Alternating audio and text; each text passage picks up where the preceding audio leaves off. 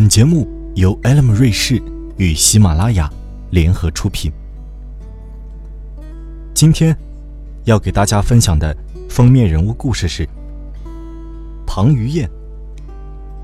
人到三十五岁，如何悟空？努力做，你可以一直有饭吃。这些年，彭于晏一直觉得自己蛮幸运，不管拍电影还是电视剧，金马奖、金像奖我都有入围。其实，我是碰到了很多很好的导演，给了我很好的机会。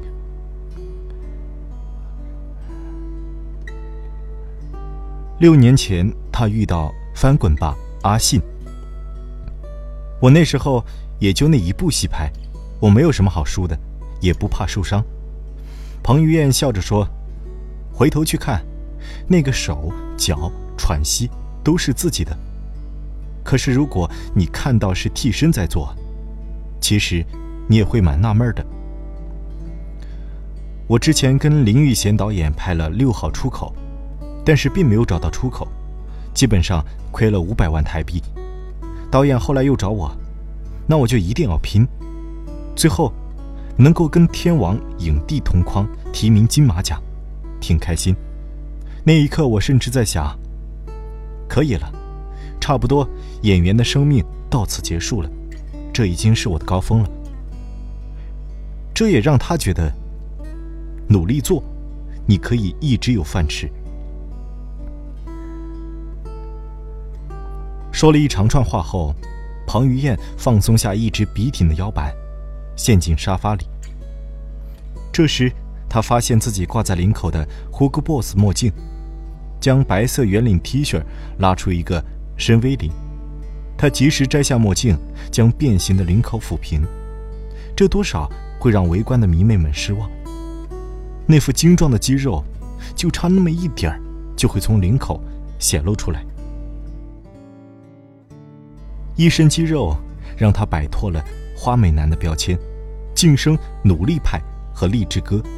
于是他又接到了激战、破风等戏。我在海外长大，中西合璧，所以我演戏比较自然，比较活一点。我碰到的角色大部分都是这种阳光的、敢于挑战的、不服输的。他们所做的一切。究竟是不知天高地厚的热血轻狂，还是无奈宿命难改的压抑绝望？难道命运真的早已注定？悟空不服，他再次挥动金箍棒，要让这诸佛都烟消云散。这是《悟空传》里的剧情介绍。彭于晏就像那只猴子，愿意去接受挑战，去参悟虚空。如果你永远都说，这个不行，那个不行，何必呢？之前我没看过金河在的原著小说，但看完剧本，我觉得这个《悟空传》挺有热血漫画的风格。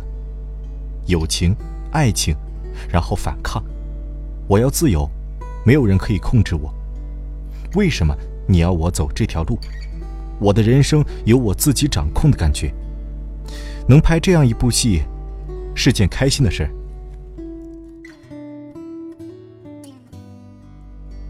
在这个行业，演员还是比较被动的。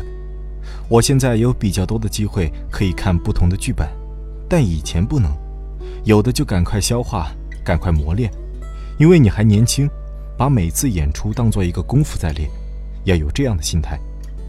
彭于晏说：“这世界不会改变。”你得改变。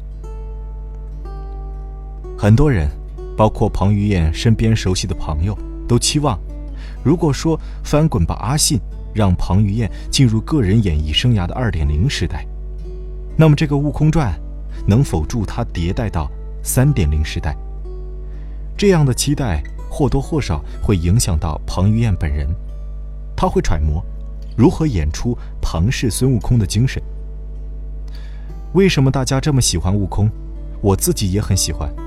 一个原因就是，他跟别人不一样。人家规定你要小学毕业、大学毕业，他不要。我要做我自己想做的。正巧那会儿，隔壁剧组是导演徐克的《西游伏妖篇》，彭于晏便去探班，想找点塑造悟空的灵光。一看，特技好厉害，化妆也很棒。于是，在自己正式开拍前，拉着导演问：“咱们得有些特点，你是希望我化彻底的猴妆，还是保留我本人？”不等导演回答，他就独自说：“我觉得。”我想做本人的，导演也同意，所以剧中所有角色都是基本按照演员本来的样子做了简单的化妆，而没有做成完全的猴脸和猪头。彭于晏想，我要透过我的表情去演。当然，戏里也会通过特技展示出变身状态的悟空，像一个巨大的猩猩，很野性。为了演好。彭于晏去看星星，他说：“我想演的凶猛一点，就像那个好莱坞里的金刚。”他不止于模仿猩猩的动作，也找了洪家班的武术指导，跟几位师傅学习猴拳。彭于晏立身翘腿，摆出猴拳的架势。他一边说：“他们打了几套猴拳，南方拳、北方拳，他们的猴子手势都不太一样。”如果说早年彭于晏是用身体在拼，这几年他是用脑子在想。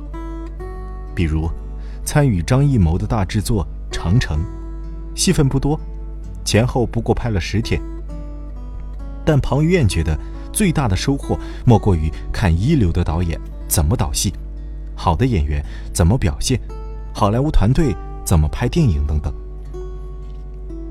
从细节去揣摩角色，是彭于晏的一个习惯，也是他试图迭代演技的一个切口。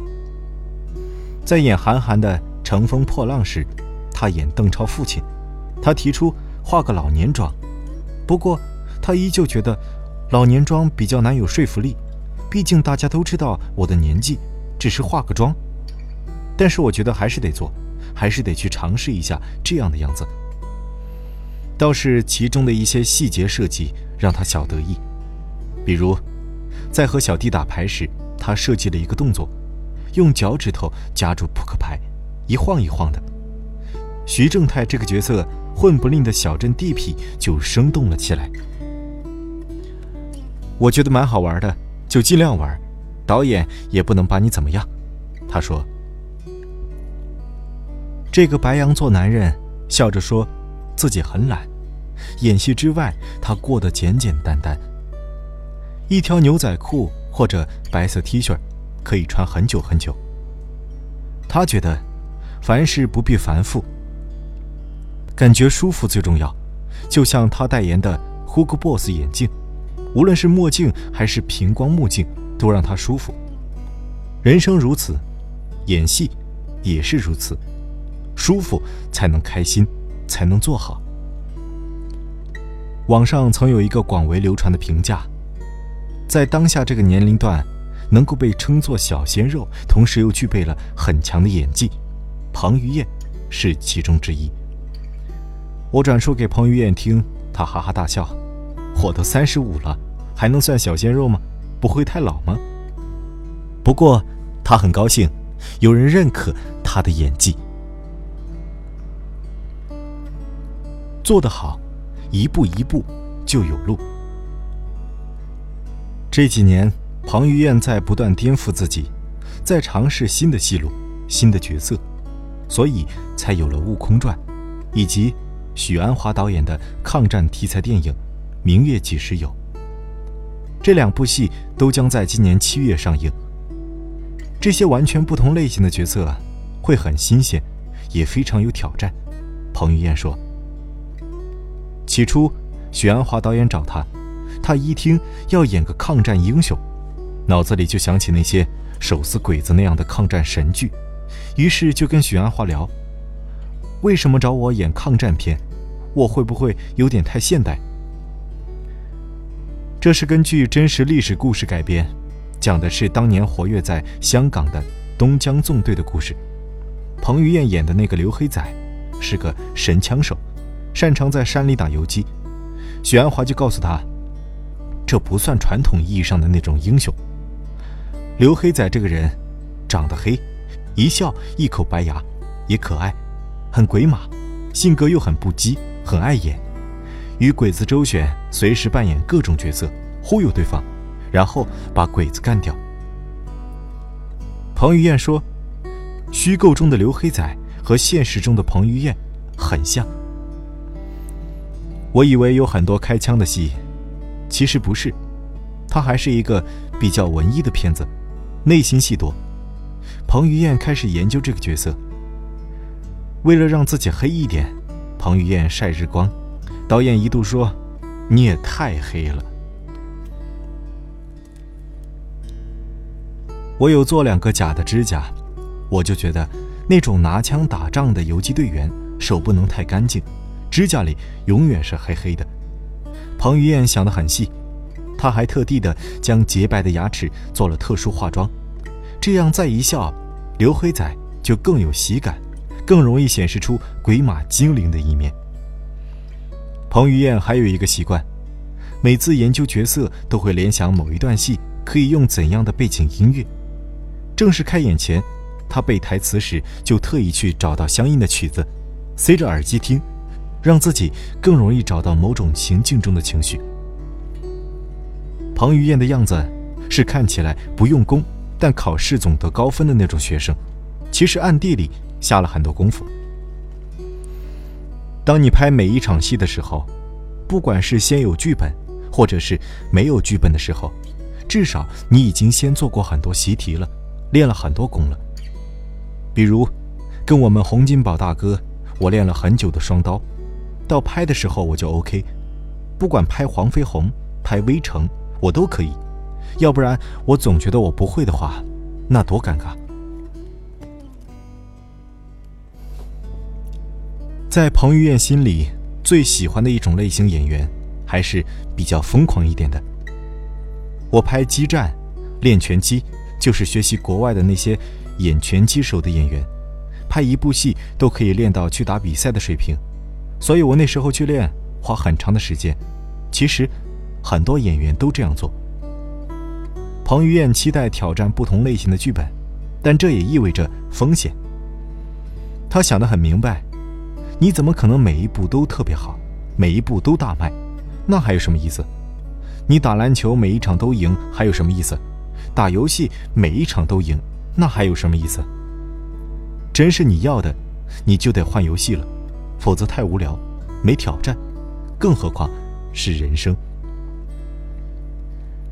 有人对他说：“三十五岁的年纪正是男演员的黄金时代。”他一听就笑开了花。真的吗？我觉得是不是过了？听我说没有，他笑得更开心。那就好。这时，他又说起《悟空传》。戏里的悟空是个直爽的猴子，又是一个叛逆的小伙子。天大地大，我最大，我什么都不怕。但是绕了一圈你会发现，你以为你可以改变，其实你改变不了。他抬手捋了捋散开的头发，顺势抬头望着天花板，继续说：“对，无奈，你以为可以改变世界，我们永远都以为我就是世界。到一个年纪会发现，这世界不会改变。”你得改变，就是这个样子。就像许鞍华找他演刘黑仔，看中的还是彭于晏身上的那些标签特质。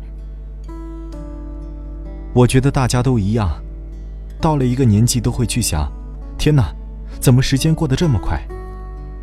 所以我觉得，你不用去想那么远，越远越虚空，你得悟空，然后才能做好当下。一步一步，就有路。